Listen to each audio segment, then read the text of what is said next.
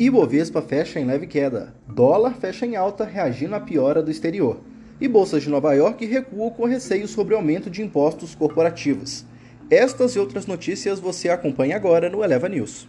Bom dia, hoje é quarta-feira, 15 de setembro. O meu nome é Pedro Lixter e este é o Eleva News, o podcast com as informações mais relevantes para começar bem o seu dia.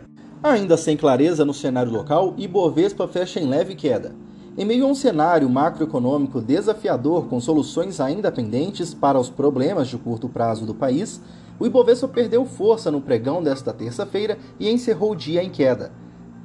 De acordo com analistas, a queda nas ações em Nova York tampouco originou o índice principal da bolsa local a registrar sua segunda sessão consecutiva de ganhos.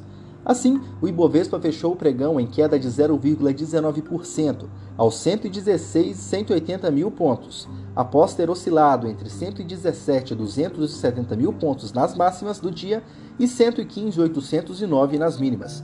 O volume financeiro agregado negociado na B3 hoje foi de 25,62 bilhões de reais. Em Nova York, o Dow Jones caiu 0,84% e o S&P 500 recebeu 0,57%. Já o Nasdaq registrou queda de 0,45%. Dólar fecha em alta reagindo à piora do exterior.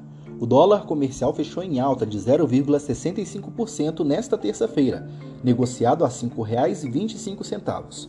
O avanço da moeda americana acompanhou uma piora do sentimento de risco no exterior, como refletido pela quinta queda consecutiva da Bolsa de Nova York. A discussão em torno das declarações do presidente do Banco Central, Roberto Campos Neto, sobre o ritmo das altas dos juros foi monitorada por investidores de câmbio, mas não chegou a ser relevante para o movimento do dia do mercado. Bolsas de Nova York recuam com receio sobre o aumento de impostos corporativos. As bolsas de Nova York, que começaram o dia em alta, animadas pelos dados da inflação mais baixos do que o esperado, reverteram suas posições ao longo do dia e fecharam a terça-feira em queda. O que ofuscou a atenção com a inflação foi o pacote com mais estímulos fiscais de Joe Biden, que também propõe aumento de impostos corporativos. O índice Dow Jones encerrou o pregão com desvalorização de 0,84% a 34.577 pontos o S&P 500 recuou a 0,57%, a 4.443 pontos, enquanto o Nasdaq perdeu 0,45%, a 15.037 pontos. Petróleo fecha em leve alta após dados sobre oferta de commodity. O petróleo fechou em leve alta nesta terça-feira após o relatório mensal da Agência Internacional de Energia, AIE, aponta que a oferta de commodity ainda ficará sob pressão devido aos danos causados pelo furacão Ida e outras interrupções.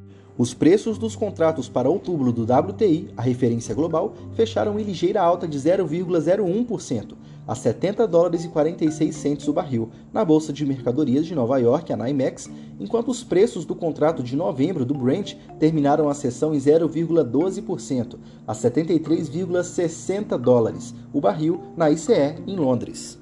Na agenda do dia, zona do euro, produção industrial de julho às 6 da manhã. O Brasil lança o IBC-BR de julho às 9 horas da manhã. Os Estados Unidos, Empire Manufacturing de setembro às 9h30 e produção industrial de agosto às 10h15. Lá no Judiciário, o STF retoma o julgamento do marco temporal para demarcar terras indígenas. O Eleva News fica por aqui. Até amanhã.